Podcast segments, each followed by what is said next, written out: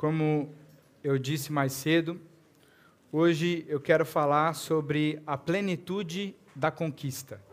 A plenitude da conquista. É, muitas vezes nós caminhamos com Jesus e esquecemos de nos relembrar constantemente daquilo que Jesus fez na cruz por nós. Então, eu quero falar com você sobre a plenitude da conquista da cruz.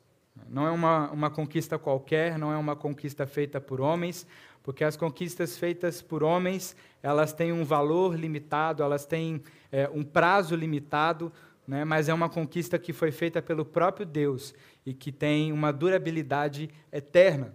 Então, nós podemos agradecer a Deus por isso e podemos entender na palavra que Deus sempre planejou que o homem vivesse de forma plena em comunhão com Ele. Desde o princípio, né, Deus em comunhão com Adão, com Eva. O, o plano de Deus foi que o homem vivesse em plena comunhão, em unidade com o próprio Deus e usufruísse da presença do próprio Deus, de intimidade com o próprio Deus. Tanto que nós vemos lá em João 17, 20 e 21, o próprio Jesus ele declara né, que ele diz assim: Não peço somente por estes, mas também para aqueles que vierem a crer em mim, por meio da palavra que eles falarem, a fim de que todos sejam um, e como tu, ó Pai, estás em mim e eu em ti, também eles estejam em nós, para que o mundo creia que tu me enviaste. Então, o plano de Deus sempre foi que nós estivéssemos nele que nós estivéssemos conectados com Ele e tivéssemos intimidade com Ele. Esse sempre foi o plano de Deus. Mas por que, que nós não vivemos isso atualmente? Por causa do pecado. Né? Nós sabemos que o pecado ele nos afasta de Deus. E quando o pecado entrou no mundo, nós fomos afastados da nossa essência, que é estar em Deus. Eu costumo dizer, eu aprendi um dia, que assim como o peixe, né? A essência dele é estar na água, a árvore, a essência dela é na terra, a nossa essência é estar em Deus. E fora desses lugares, fora da nossa essência, nós não conseguimos sobreviver por muito tempo. Né? Então, a nossa essência é Deus, a nossa essência é Jesus. E nós precisamos valorizar a obra da cruz, nós precisamos viver de maneira digna daquilo que Jesus conquistou, conquistou na cruz por nós. Só que muitas vezes nós nos esquecemos do preço que Jesus pagou e da plenitude que ele conquistou na cruz por nós. Então, hoje nós iremos falar sobre isso. Porque Jesus, ele vem restaurar todo esse relacionamento que tinha sido quebrado toda essa separação que tinha sido instituída, Jesus ele vem restabelecer um novo caminho por meio dele.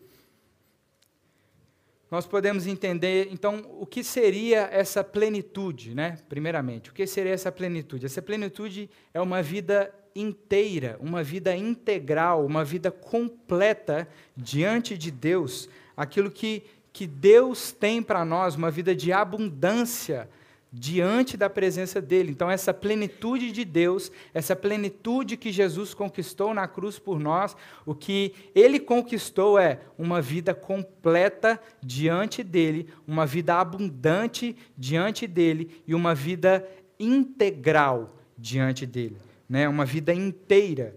Então, nós podemos aprender na Bíblia que Deus, o tempo todo, ele nos ele estabelece princípios durante a Bíblia que nós podemos aprender e aplicar na nossa vida.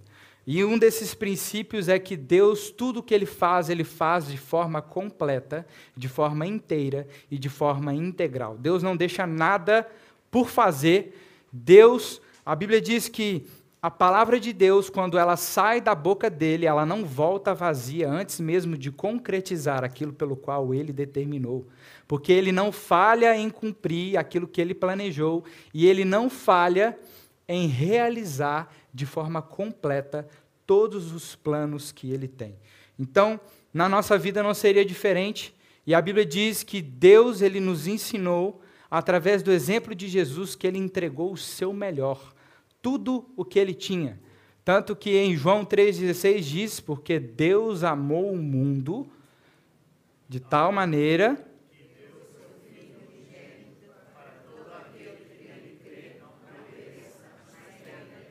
Amém. Então o texto fala que Deus entregou o seu filho unigênito, o seu filho único. Ou seja, Deus entregou tudo o que ele tinha de melhor por mim e por você. Nós ainda éramos inimigos de Deus, por isso separados dele, então não éramos seus filhos adotivos ainda, mas Jesus, ele entregou Jesus de forma completa, tudo o que ele tinha. Ou seja, é um princípio que nós aprendemos aqui, é que Deus, ele nos ensina a sermos íntegros, inteiros e completos em tudo que nós fazemos. E assim como ele se entregou completamente, nós também devemos nos entregar completamente a ele. Então, segundo esse mesmo princípio, a obra que Jesus fez na cruz não pode ser uma obra parcial, incompleta, mas ela tem que ser uma obra completa e perfeita, íntegra e suficiente. E é isso que nós iremos aprender hoje. É isso que nós iremos aprender hoje. Essa conquista que foi realizada pelo próprio Deus, não por mãos humanas, como eu já disse, nós não conseguimos conquistar nada que seja eterno. A única coisa que nós podemos receber, que é eterno, nos foi dada pelo próprio Deus. Né?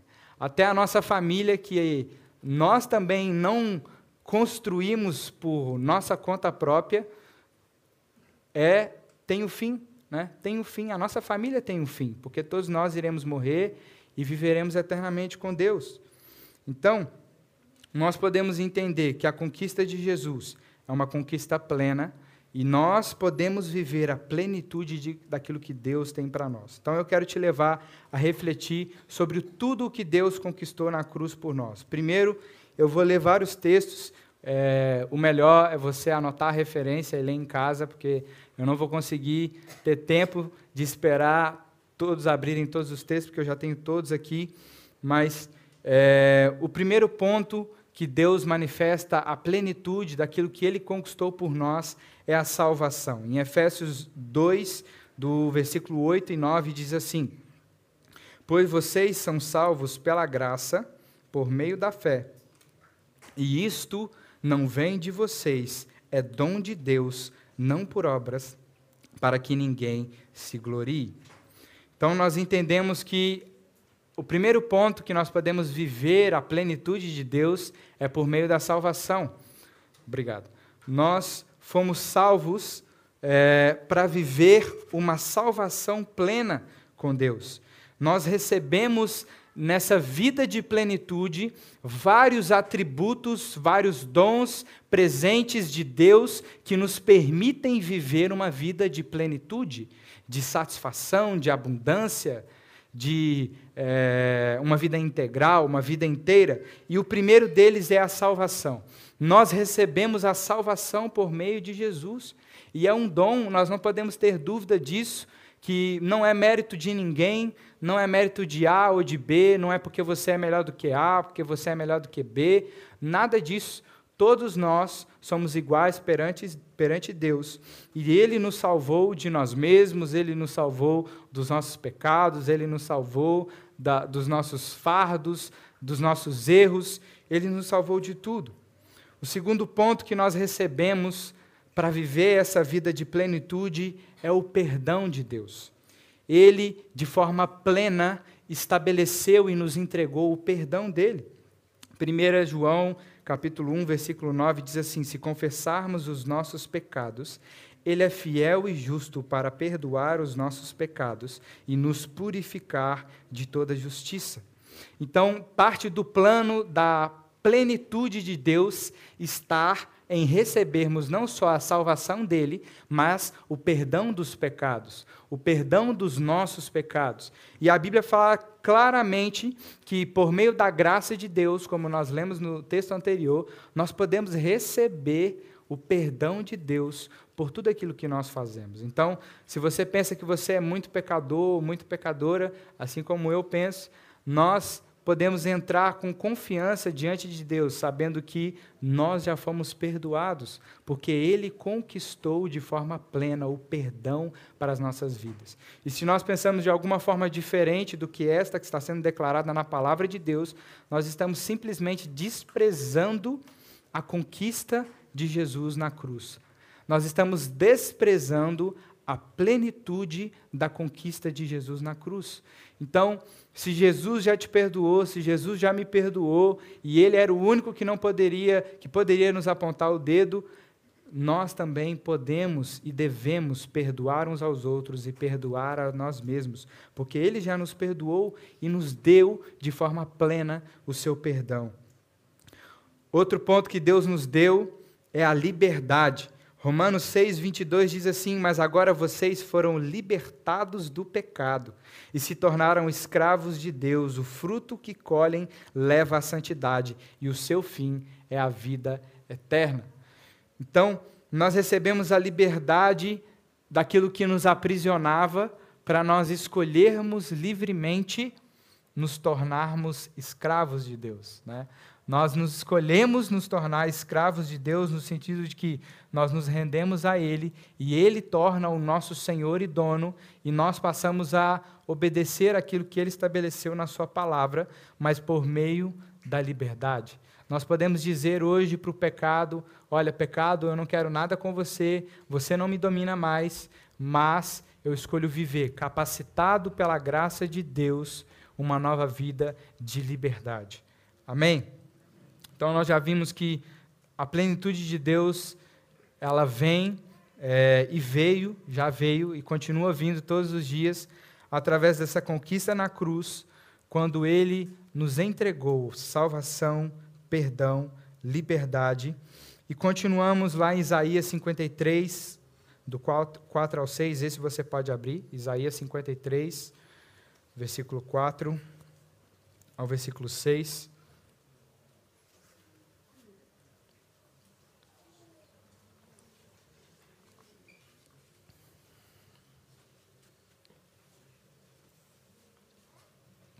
Isaías 53, do 4 ao 6, e depois o versículo 10, do 4 ao 6, e depois o 10.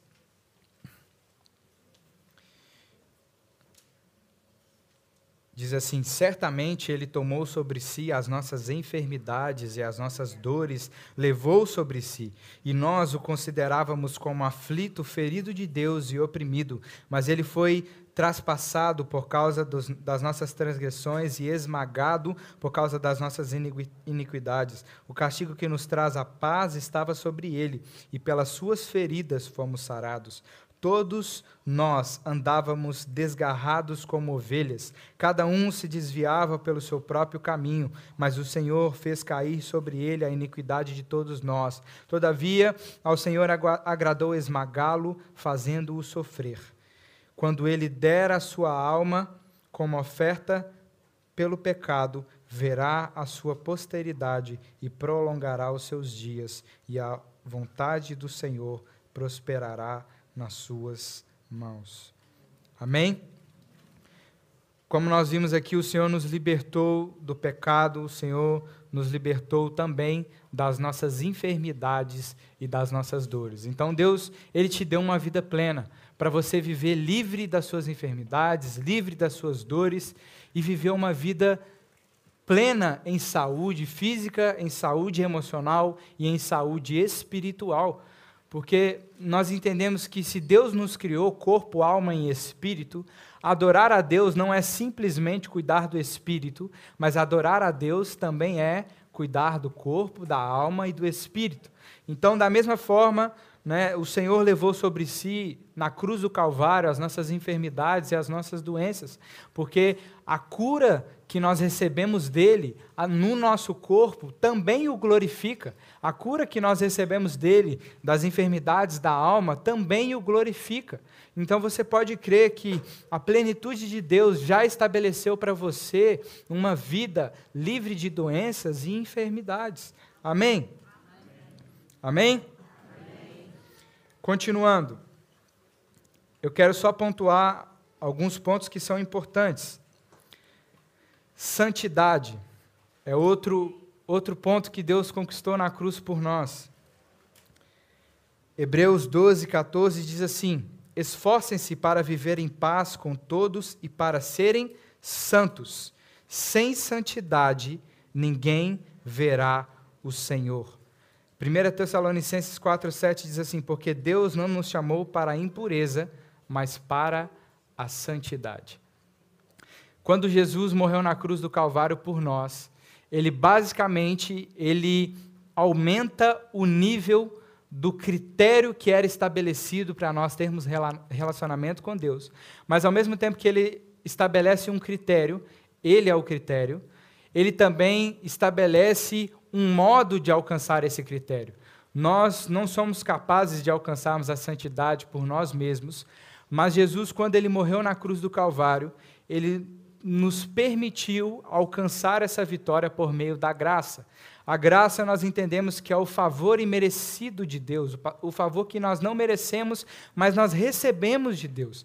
Então, quando Jesus morreu na cruz, ele não só nos perdoou dos nossos pecados, ele não só nos libertou para nós vivermos uma, uma, uma vida fora de, de qualquer condenação, fora de qualquer culpa, de qualquer iniquidade, mas, além disso, ele nos permite vivermos em santidade.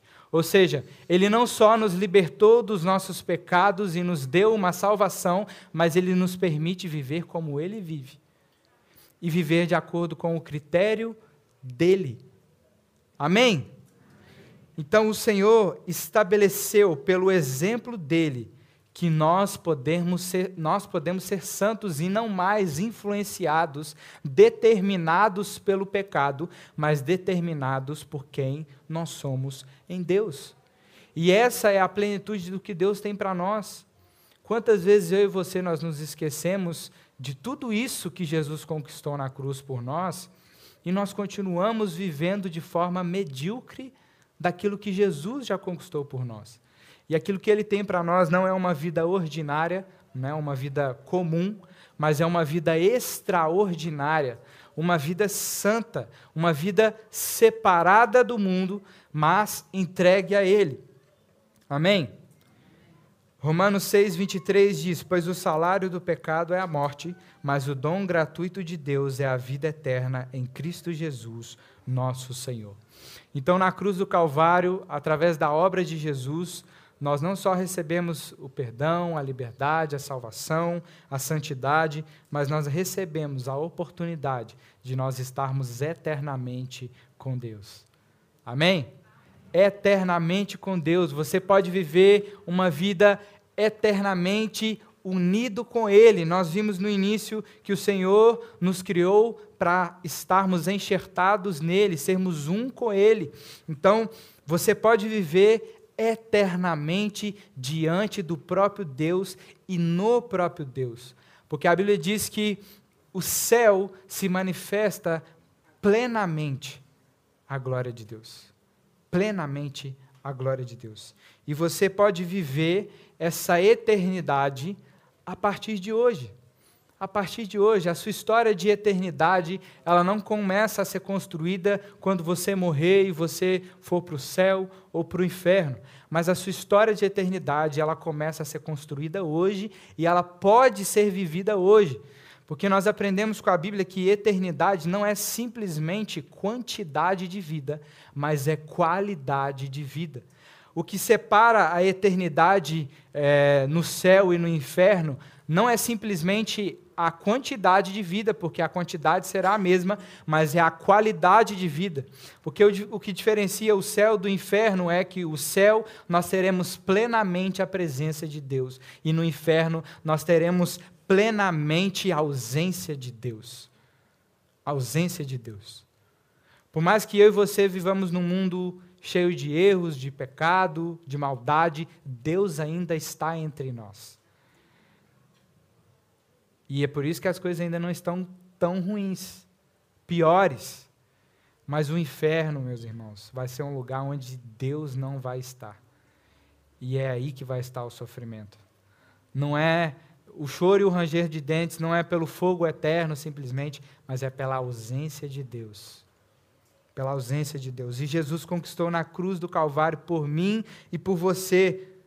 Nos libertou do nosso salário, que era a morte porque nós somos pecadores e trouxe para nós uma oportunidade de vivermos a plenitude da cruz através da eternidade com Ele. Outro ponto que Jesus conquistou na cruz por nós está em Salmos 34, 8, diz assim: Provem e vejam como o Senhor é bom. Como é feliz o homem que nele se refugia. O Senhor conquistou na cruz do Calvário para mim e para você felicidade e alegria. Nós não somos determinados pelo padrão do mundo de felicidade e alegria. Mas ele conquistou em nós a verdadeira felicidade, a verdadeira alegria. A verdadeira felicidade, a verdadeira alegria. Uma felicidade que depende do próprio Deus e que nos faz ser felizes, apesar das circunstâncias.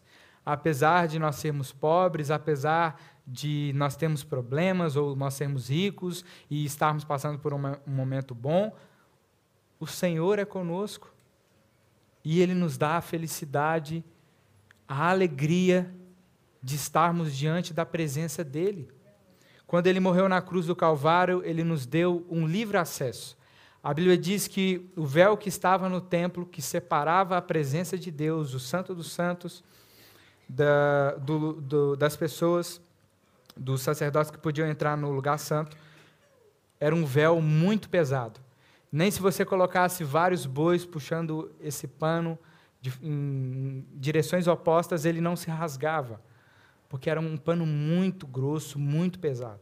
Mas a Bíblia diz que quando Jesus morreu na cruz e ele declarou está consumado, o véu foi rasgado de cima a baixo, porque a separação que havia entre Deus e os homens não existe mais.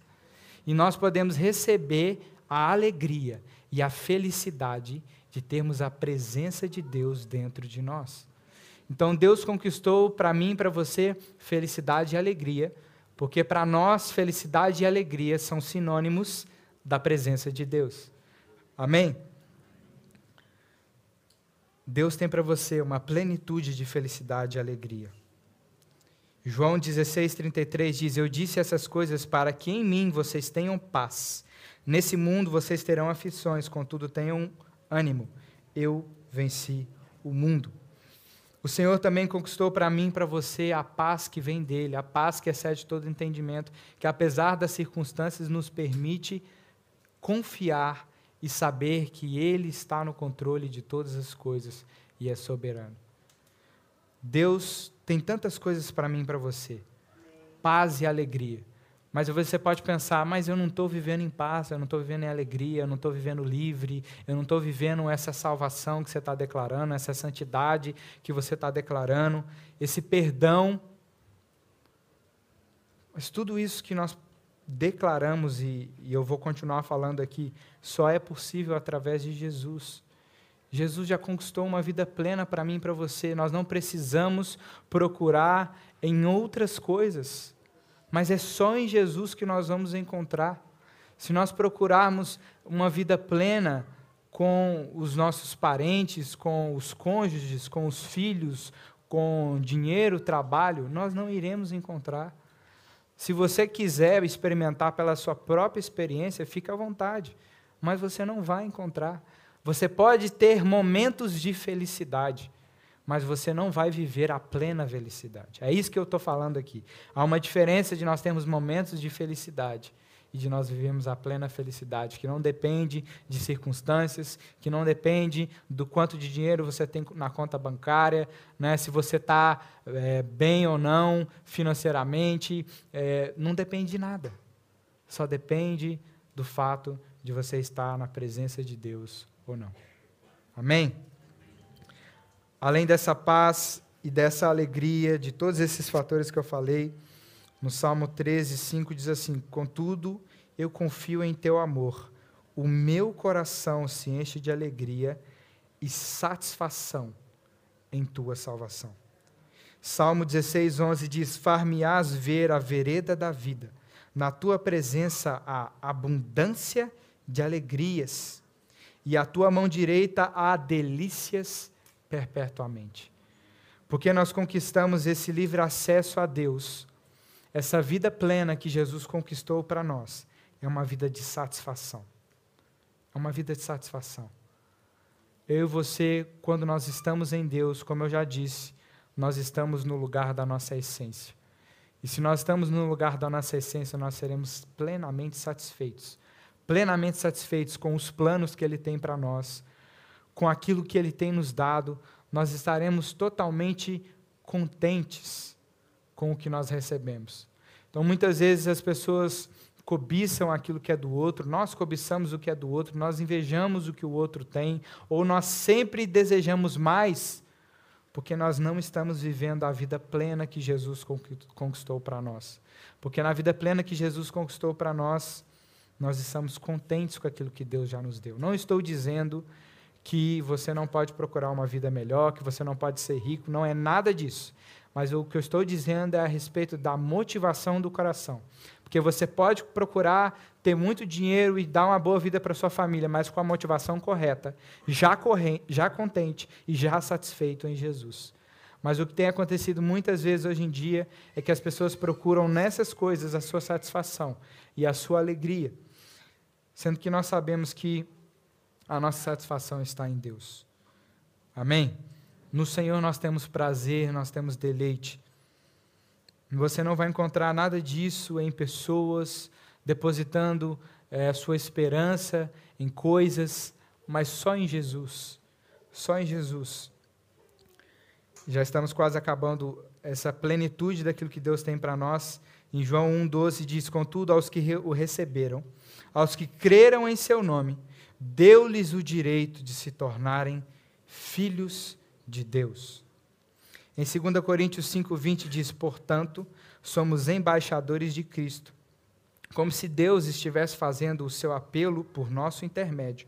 Por amor a Cristo suplicamos. Reconciliem-se com Deus.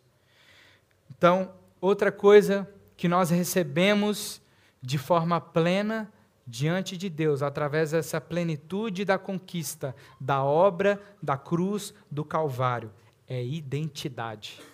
Identidade. Deus te deu uma nova identidade.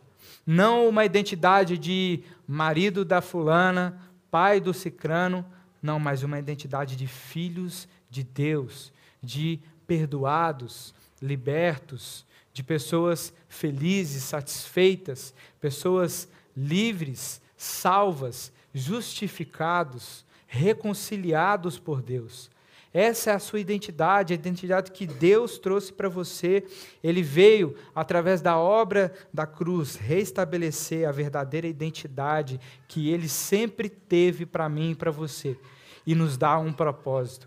Porque a partir do momento que nós descobrimos a nossa identidade, nós descobrimos o propósito da nossa vida. E a nossa identidade é com o Senhor, a nossa, a nossa identidade está no Senhor. Consequentemente, o nosso propósito está no Senhor. Jesus já te deu tudo isso. Então, se você está perdido na sua vida, se você não sabe quem você é, se não, você não sabe o propósito, para onde você está indo, qual a direção que você deve ir, Jesus já conquistou de forma plena uma identidade para você. E você pode recorrer a Ele e pedir para Ele revelar-te o que, que Ele tem para você, quem você é, quem você é. Outra forma que Outra coisa que nós recebemos em Deus, está lá em Mateus 28, 18 ao 20. Como nós vimos, nós fomos feitos embaixadores do reino de Deus, como nós lemos no texto anterior. A nossa identidade é de embaixadores. E o embaixador, ele só pode representar a nação pelo qual ele faz parte. Se nós somos embaixadores do reino de Deus, Deus está nos dizendo: vocês me representam, porque vocês fazem parte do meu reino. O embaixador, ele tem autoridade para declarar em nome do reino e dizer e deixar de dizer em nome desse reino. E Deus está dizendo para nós: eu te dou uma identidade de embaixadores. Vocês são meus representantes. E como meus representantes, eu dou a vocês também a minha autoridade para falar e deixar de falar no meu nome. Mateus 28, 18 diz assim: Então Jesus aproximou-se deles e disse: Foi-me dada toda a autoridade nos céus e na terra. Portanto, vão e façam discípulos de todas as nações, batizando-os em nome do Pai, do Filho e do Espírito Santo, ensinando-os a obedecer a tudo o que eu lhes ordenei a vocês, e eu estarei sempre com vocês até os confins dos tempos. Jesus basicamente ele está nos comissionando e dizendo: vocês agora são os meus embaixadores e a autoridade que eu recebi, eu dou para vocês. Vão e na minha autoridade batizem pessoas. Lá em, acho que é Marcos 16, diz: Na minha autoridade, batizem, façam milagres, maravilhas, sinais e maravilhas, porque eu estou deixando para vocês a minha autoridade e o meu poder. Então, quando Jesus conquistou na cruz do Calvário, quando ele morreu na cruz do Calvário por mim e por você, ele não estava simplesmente morrendo para que eu e você fôssemos salvos. Mas ele morreu para que eu e você recebêssemos liberdade, para que recebêssemos perdão, satisfação, plenitude em Deus, conhecimento de identidade, a autoridade que vem dele. A autoridade que vem dele. Ele nos deu a autoridade dele. Você tem noção do que é isso, irmãos? Deus Todo-Poderoso, que é grande, se fez pequeno para tornar os pequenos grandes por meio da autoridade dele. Amém? Deus te deu a autoridade dele. Atos dos Apóstolos, no capítulo 1, versículo 8, diz: Mas receberão poder quando o Espírito Santo descer sobre vocês. E serão minhas testemunhas em Jerusalém, em toda a Judéia e Samaria, até os confins da terra. O Senhor nos escolheu como embaixadores, Ele nos deu uma autoridade, nos deu uma identidade e falou: vocês são meus embaixadores. E eu coloco em vocês o meu selo, o selo da minha autoridade, o meu espírito, a minha presença. E o meu espírito derramará poder sobre vocês. Poder sobre vocês. Então, quando Jesus conquistou na cruz do Calvário por mim e por você, não era simplesmente para que eu e você fôssemos só perdoados e pudéssemos continuar vivendo a nossa vida do jeito que a gente estava vivendo. Mas Ele nos dá um novo nível de vida, um nível de vida pleno, onde nós recebemos uma nova identidade nele, onde nós somos curados por Ele das nossas enfermidades, dos nossos pecados, nós nos tornamos livres para segui-lo nós ganhamos uma identidade genuína, não forjada por nós mesmos, mas forjada pelo próprio Deus. E recebemos a autoridade dele, do Deus Todo-Poderoso. Do Deus Todo-Poderoso. E aí eu te pergunto, Aitro, mas tudo isso que você já falou para mim, eu já ouvi na minha vida. Mas então por que muitas vezes nós não vivemos tudo isso que eu falei aqui?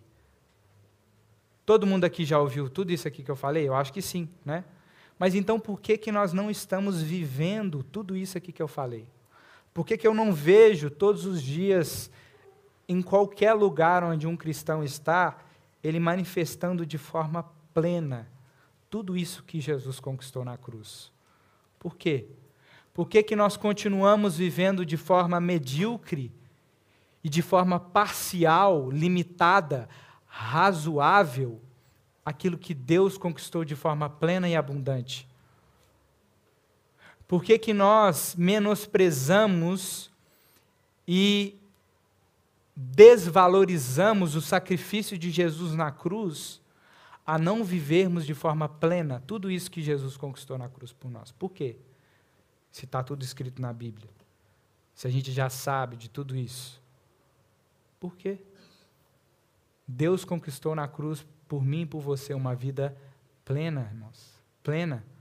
Como nós, vemos, nós lemos lá em, em João 1,10, é, acho que eu já li aqui. João 10, 10. O ladrão vem para roubar, matar e destruir. Eu vim para que tenham vida e a tenham plenamente. Deus já nos deu uma vida plena. Longe de preocupações humanas, mundanas. Não estou dizendo que você não tem que preocupar em pagar conta, que você não tem que preocupar em trabalhar, porque isso faz parte do, da, da sua vida de glorificação a Deus, de forma de adorar a Deus, mas isso não domina você, as finanças não dominam você, as dificuldades não determinam quem você é e a maneira como você vai agir. É Deus que determina quem você é, porque Ele já conquistou de forma plena tudo isso para mim e para você. Você não vive mais determinado pelas coisas desse mundo, mas você vive determinado e definido pelas coisas eternas. As coisas daqui são consequência. Não estou dizendo que você não tem que pagar conta de água, conta de luz. Você vigia. Você tem que pagar. Mas o que eu estou dizendo para você é que você sabe a quem você deve recorrer, você sabe a maneira como você deve agir, você sabe tudo aquilo que Jesus conquistou na cruz por você, que vai muito além de viver uma vida só pagando conta, de ficar trabalhando o dia inteiro, dormir, voltar a trabalhar o dia inteiro, dormir, voltar a trabalhar o dia inteiro. Sua vida vai muito além disso, vai muito mais além Deus tem uma vida plena para mim, para você. Eu estou dizendo para você, com todas essas características, tudo aquilo que Deus conquistou para mim, para você, Ele não só conquistou uma nova oportunidade de você acordar e trabalhar, Ele conquistou uma vida plena.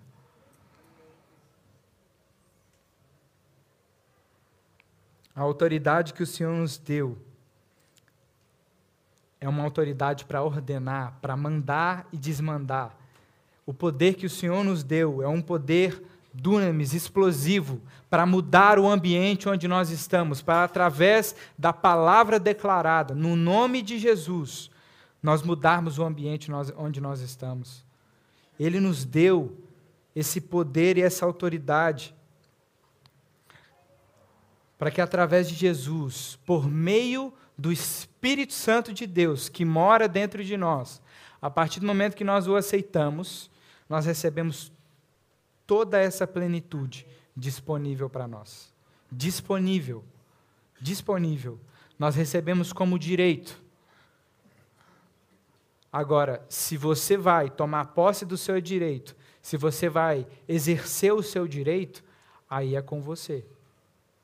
Mas já foi conquistado o direito. Já foi conquistado na cruz. E aí, depois de você ouvir tudo isso, né? Nossa, Jesus tem uma vida de plenitude para mim, porque ele tem uma vida de salvação, de perdão, de liberdade, de vitória sobre as enfermidades e as doenças, de santidade, de eternidade, de felicidade e alegrias, de paz, de satisfação, de identidade, de autoridade e poder. Mas como que eu vivo tudo isso? Como, Ítalo? Como que a Bíblia diz que eu posso alcançar tudo isso? Porque na Bíblia a gente tem todas as respostas, certo? Então, por que, que parece longe? Por que, que não parece tangível para a gente nós alcançarmos esse estilo de vida que Jesus já deixou? E se ele conquistou para nós e nós não vivemos, nós estamos desprezando o sacrifício de Jesus e vivendo menos do que o preço que ele pagou. Ele pagou um alto preço nós estamos vivendo menos do que aquilo que ele pagou por nós. É a mesma coisa de. Vou dar um exemplo: de Deus ter colocado 500 mil na sua conta bancária, e aí todo mês ele coloca 500 mil euros na sua conta bancária. Né? Mas aí você, porque você não tem conhecimento e não escolhe viver de forma plena, você vive só com mil, apertado, pagando um arrendamento de 700 e vivendo assim, apertadinho, e achando que é só isso que você tem para viver, né? Não, os mil tá bom, é suficiente. Os mil tá ótimo. Eu já tenho a oportunidade de ter os mil. Mas se Deus tem algo mais para você, se Deus tem algo mais para você, se aquilo que Ele pagou na cruz do Calvário para você foi muito mais além do que aquilo que você e que eu nós estamos vivendo, por que, que nós não tomamos posse daquilo que Deus já determinou? Primeira coisa que nós precisamos entender é que para nós deixarmos de viver essa vida medíocre, ordinária, como todo mundo vive, e passarmos a viver uma vida extraordinária, fora do comum, de plenitude daquilo que Deus tem para nós, nós precisamos entender que Ele já conquistou tudo na cruz do Calvário por mim e por você. Ele conquistou tudo tudo. João 1,16 diz: E todos nós recebemos também a sua plenitude de graça por graça. Todos nós já recebemos a plenitude de Deus, Você só não vive se você não quiser viver. Ele já disponibilizou para você, Efésios 3,19, e conhecer o amor de Cristo, que excede todo entendimento, para que sejais cheios de toda a plenitude de Deus. Depois de nós entendermos que Jesus já conquistou tudo isso para a nossa vida, nós precisamos nos arrepender, mudar a nossa visão.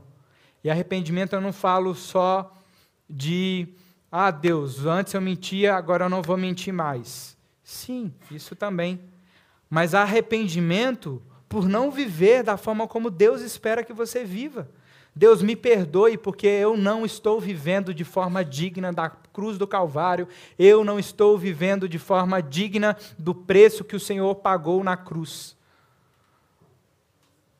Eu não estou vivendo de forma digna, eu não estou vivendo de forma plena. Deus me perdoe porque a minha mentalidade ainda é muito mundana, muito limitada, muito carnal, e eu não consigo olhar com seus olhos, eu não consigo pensar com da maneira como o Senhor pensa. O primeiro passo é o arrependimento, Romanos 12, 2. Não se amoldem ao padrão desse mundo, mas se transformem pela renovação da sua mente, para que sejais capazes de experimentar e comprovar a boa, agradável e perfeita vontade de Deus. A plena vontade de Deus a plenitude do que Jesus conquistou na cruz. Se eu e você nós queremos viver essa plenitude, nós precisamos clamar a Deus para gerar em nós o verdadeiro arrependimento. O arrependimento é mudança de mente, mudança de direção. Deus, eu errei, mas eu não quero errar mais. Nós precisamos nos arrepender e falar: Deus, o Senhor conquistou uma vida plena para mim, eu não aceito viver uma vida ordinária. Eu não aceito viver uma vida medíocre, porque eu quero dignificar, não no sentido de dar dignidade, porque a obra de Cristo já é digna por si, mas eu quero viver de acordo com o valor que o Senhor já ofereceu por mim.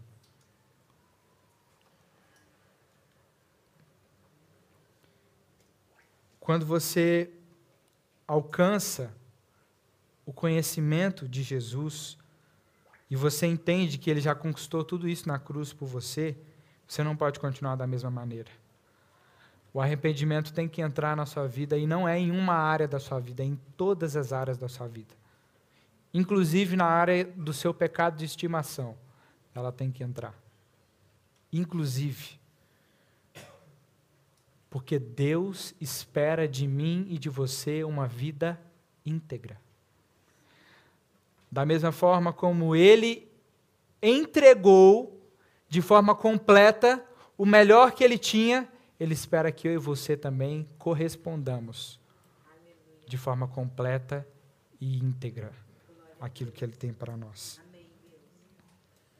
Quando nós reconhecemos a Jesus e reconhecemos que ele já conquistou tudo isso na cruz por nós e nos arrependemos, nós recebemos o Espírito Santo de Deus e o Espírito Santo de Deus, ele é o primeiro e o último passo, ele é o alfa e o ômega, o princípio, o meio e o fim, para que tudo isso que eu falei aqui comece a se concretizar na sua vida. Então, se você não tem o Espírito Santo de Deus, o primeiro passo é você aceitar Jesus para você receber o Espírito Santo de Deus. Quando nós recebemos o Espírito Santo de Deus, nós passamos a conhecer a Deus. O conhecimento leva à intimidade, a intimidade leva à santidade, a santidade gera autoridade e a autoridade gera conquista. Em 2 Pedro 1, 2 diz assim: Graça e paz lhe sejam multiplicadas pelo pleno conhecimento de Deus e de Jesus, o nosso Senhor. Provérbios 9, 10 diz assim: O temor do Senhor é o princípio da sabedoria, e o conhecimento do santo é entendimento. Conhecê-lo, quando nós passamos a conhecê-lo plenamente, é o primeiro passo para nós alcançarmos aquilo que Ele nos deu. É nós conhecermos a Ele. Já te mostrei tudo o que está disponível para você. Você se arrepende e você começa a conhecê-lo. A partir do momento que você começa a conhecer Jesus de forma plena, você não pode aceitar um Jesus de forma parcial. Ou você aceita Jesus de forma plena, ou você não aceita Jesus. Ou Jesus é o primeiro na sua vida, ou ele não será o segundo, ou não será o meio. Jesus ou é tudo, ou ele é completamente, plenamente, de forma íntegra, tudo na sua vida, ou ele não vai ser nada. Ou ele não vai ser nada. Jesus ele é amor, sim, mas ele não é só amor. Ele é muito mais do que amor. Por exemplo, ele é justiça. Ele é justiça. Sabia disso que Deus é justiça? Tanto que ele aplicou a justiça dele que nós merecíamos em Cristo Jesus. Em Cristo Jesus. Então, quando você quiser alcançar a plenitude da conquista, a plenitude daquilo que Deus tem para você, você precisa conhecer a Jesus. E não conhecê-lo parcialmente, do jeito que a sua mente, do jeito que você quer, mas do jeito que ele realmente é. Você não pode querer conhecer a Jesus e separar ele das características de quem ele é. E falar, Deus, eu só quero esses princípios. Esses aqui já não me interessam. Deus, eu quero o Senhor só nessa área, essa daqui já não me interessa. Se você quer conhecer e viver plenamente, ou você vive conhecendo o Senhor e defendendo aquilo que, aquilo que ele acredita de forma plena, ou você não receberá a plenitude da conquista. Ou você defende os princípios da família, os princípios que estão declarados nessa Bíblia aqui, que dizem que Deus criou homem e mulher, que dizem que Deus criou o homem para ser o líder da casa, a mulher para ser a auxiliadora submissa, ou você aceita isso declarado na palavra de Deus e tantas outras coisas, como o princípio de que Deus é amor, mas Deus também é justiça, de que Deus nos aceita como nós somos, mas Ele não nos deixa permanecer do jeito que nós estamos. Você não separa ou você aceita plenamente a palavra de Deus, ou você não vai receber a plenitude. Deus te aceita do jeito que você é, sim. Então declare o resto. Você não pode permanecer do jeito que você está. Ele te aceita do jeito que você é, mas você não permanece do jeito que você está. Ele te aceita do jeito que você é, mas quando você o recebe de verdade, você se encaixa de acordo com a palavra dele. Então a palavra dele diz todos esses princípios que o mundo hoje contradiz e diz que é mentira, que não deve ser, que o marido não deve ser o líder, que a esposa não deve ser a auxiliadora, que existe mais do que homem e mulher. E você vai seguir o quê? Você vai defender o quê? Você vai acreditar no quê? Nas suas emoções, na sua vontade, ou você vai se moldar a esse padrão? Porque eu digo para você que o evangelho de Jesus é essa vida de plenitude, mas é um evangelho de renúncia. É um evangelho de renúncia, de dizer não para você mesmo para se moldar dentro do padrão de Deus. Como eu disse, Deus tem uma vida de santidade para mim para você. Mas essa vida de santidade, ela depende de que nós nos amoldemos dentro daquilo que ele nos ensina. Com o conhecimento de Deus, nós alcançamos a intimidade. Quanto mais eu conheço uma pessoa, mais íntimo eu me torno dela. E com Deus é a mesma coisa. Tiago 4,8 diz: aproximem-se de Deus e ele se aproximará de vocês. Pecadores, limpem as mãos e vocês que têm a mente dividida, purifiquem o coração de vocês. Com o conhecimento de Deus, esse conhecimento nos leva a intimidade com Deus, a nós sermos amigos de Deus, a viver essa plenitude da identidade que Deus já nos deu, de filhos, de amigos, perdoados, justificados e todas as outras características que eu disse aqui. Mas a intimidade nos leva à santidade. Porque quando nós nos aproximamos de Deus, não tem como eu e você continuarmos da mesma maneira. Quando nós nos tornamos íntimos de Deus, a intimidade leva à santidade, a você se separar e falar: Deus, não importa o que o mundo diz, o mundo está dizendo para mim que é assim, mas eu quero saber o que o Senhor tem para mim. O que o Senhor tem para mim. Você pode querer quebrar sua cabeça e dizer: Deus, eu não aceito, eu quero ser a líder da minha casa. Você pode ser. Mas você não vai viver a plenitude daquilo que Jesus conquistou na, na cruz por mim e por você. E não estou dizendo porque eu sou machista ou porque eu sou feminista. Não, eu sou bíblico. É diferente. Eu não, não acho que as mulheres são melhores e não acho que os homens são melhores. Os dois são iguais diante de Deus. Mas diante de Deus, Deus também atribuiu características diferentes. As mulheres são muito melhores do que os homens em tantas características. Tantas características, que é até difícil de contar. E os homens também são melhores que as mulheres, talvez em menos características. Mas são melhores. Mas por quê? Porque Deus criou assim. Então, Deus criou o homem para ser racional. Por quê? Porque Deus criou o homem para ser o líder e precisa ser racional. Deus criou a mulher para ser mais emotiva. Por quê? Porque a mulher é responsável por criar o lar, por construir um lar, por multiplicar aquilo que o marido entrega na mão dela. São funções diferentes, mas o valor é o mesmo diante de Deus. E aí nós vamos aceitar aquilo que o mundo está dizendo lá fora? Que as mulheres têm menos valor ou que os homens têm menos valor? Não, diante de Deus eles são iguais.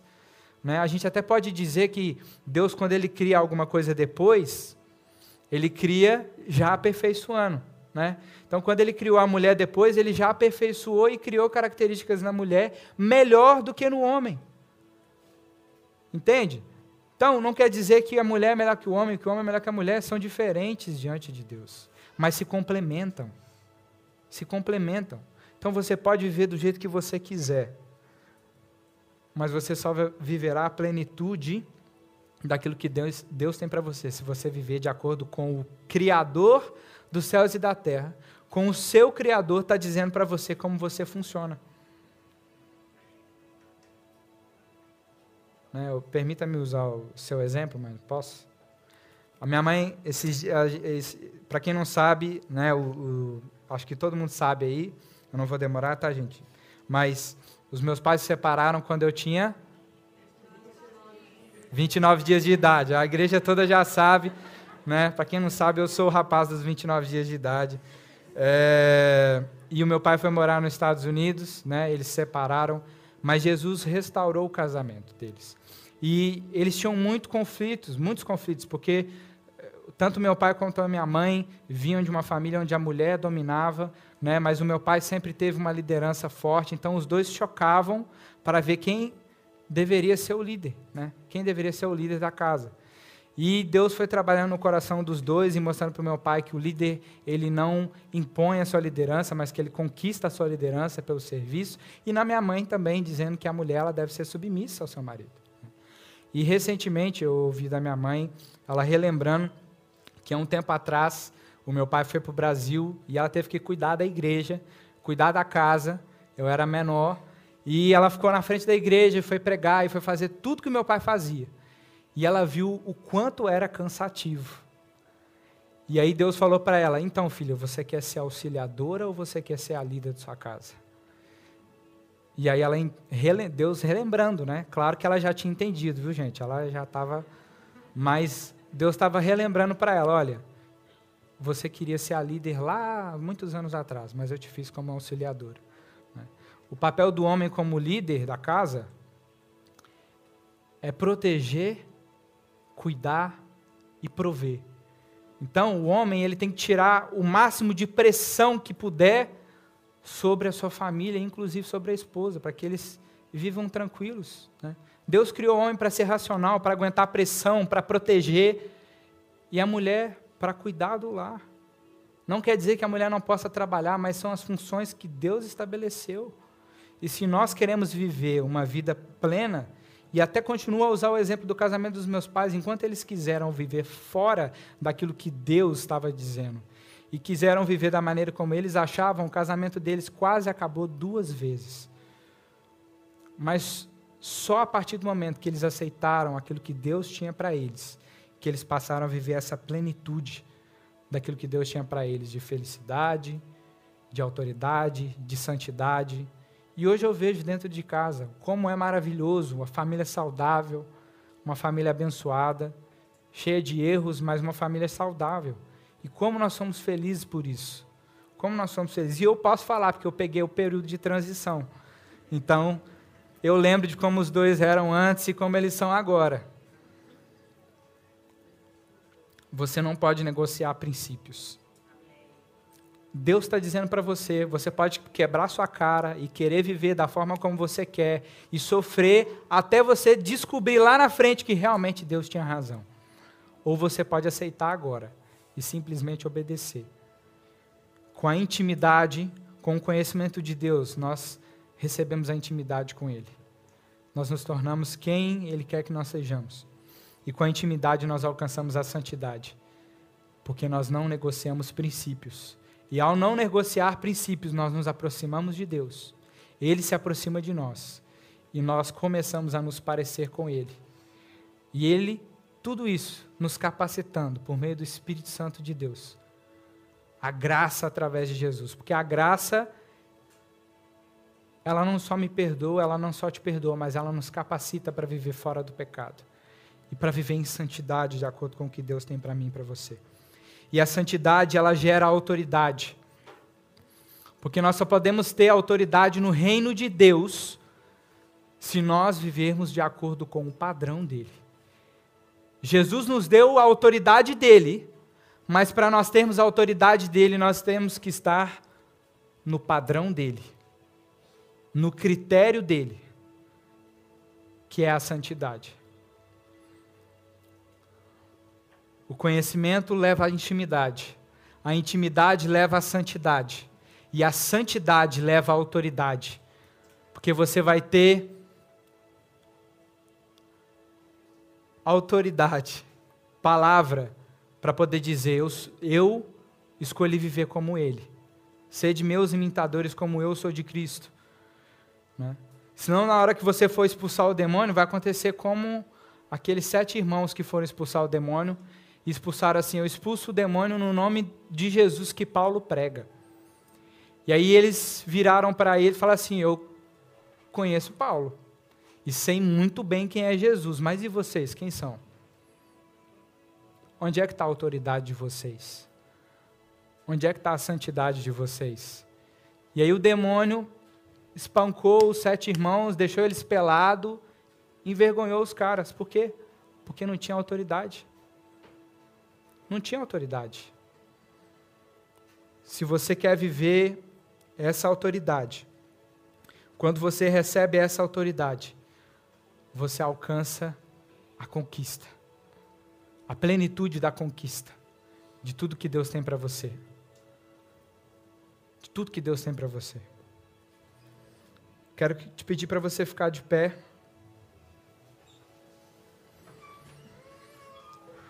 Jesus tem a plenitude da conquista para mim e para você.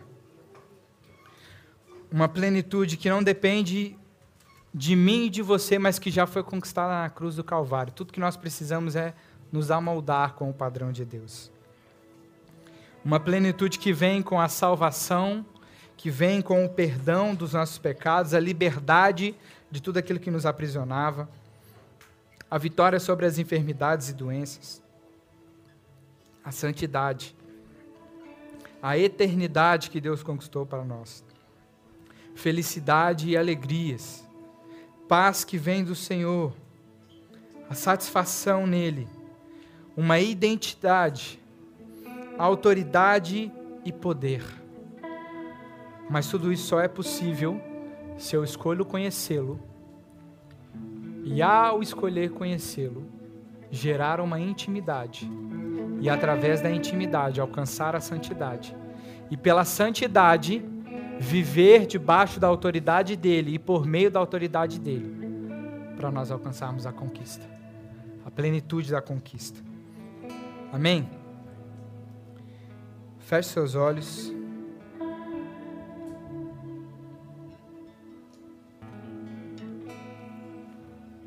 Você é embaixador do reino de Deus. Jesus já conquistou tudo por você, por mim. Ele já nos escolheu. Está tudo disponível para mim e para você. Eu queria fazer duas orações. A primeira eu vou fazer sozinho e a segunda eu quero que vocês repitam comigo. Feche seus olhos. Comece a dizer para Jesus: Senhor, seja sincero, porque Deus conhece a sua vida. Ele sabe como você está vivendo. Se você está vivendo de forma medíocre ou se você está vivendo de forma plena de tudo aquilo que ele conquistou na cruz do Calvário por você. Então, seja sincero com ele, fala: Senhor, eu estou vivendo uma vida medíocre, ordinária. Eu não estou vivendo o extraordinário, o sobrenatural que o Senhor conquistou na cruz por mim. Eu não estou vivendo de forma plena tudo isso que o Senhor declarou na tua palavra. Mas eu quero viver. Nós te pedimos perdão, Pai, por tantas vezes que não vivemos de forma digna que em cada escolha não dignificamos o preço que o Senhor pagou na cruz do Calvário.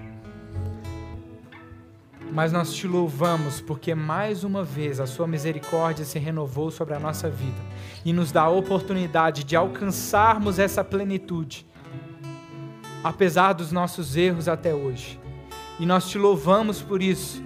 Nós escolhemos o Senhor escolhemos viver essa plenitude. Nós entregamos a nossa vida a Ti.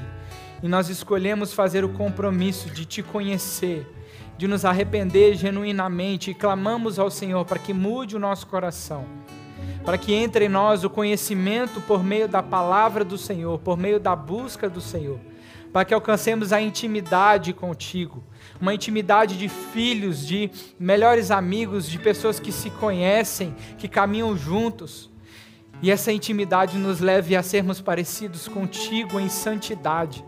É o que nós clamamos ao Senhor, para que recebamos a autoridade, a unção, o poder que o Senhor tem para nós, a plenitude que o Senhor tem para nós, de tudo aquilo que o Senhor já conquistou na cruz do Calvário. Nós não queremos viver menos do que aquilo que o Senhor conquistou na cruz. Nós não queremos viver de forma inferior aquilo que o Senhor pagou na cruz com o seu sangue. Em nome de Jesus. Amém. Continue com seus olhos fechados. Eu quero fazer uma segunda oração e eu quero que você repita essa oração comigo. Senhor Jesus, eu reconheço que eu preciso de Ti, e só em Ti eu tenho uma vida plena eu tenho uma vida abundante. Só em Ti eu alcanço tudo isso que o Senhor pagou na cruz do Calvário por mim. Por isso eu reconheço que eu preciso do Senhor e eu te aceito como meu único, suficiente Senhor e Salvador para ser o dono do meu coração Transforma a minha vida, Senhor. Em nome de Jesus. E eu que estava afastado, hoje eu volto para os teus caminhos, me reconcilio contigo e reconheço que eu preciso de ti. Em nome de Jesus. Amém.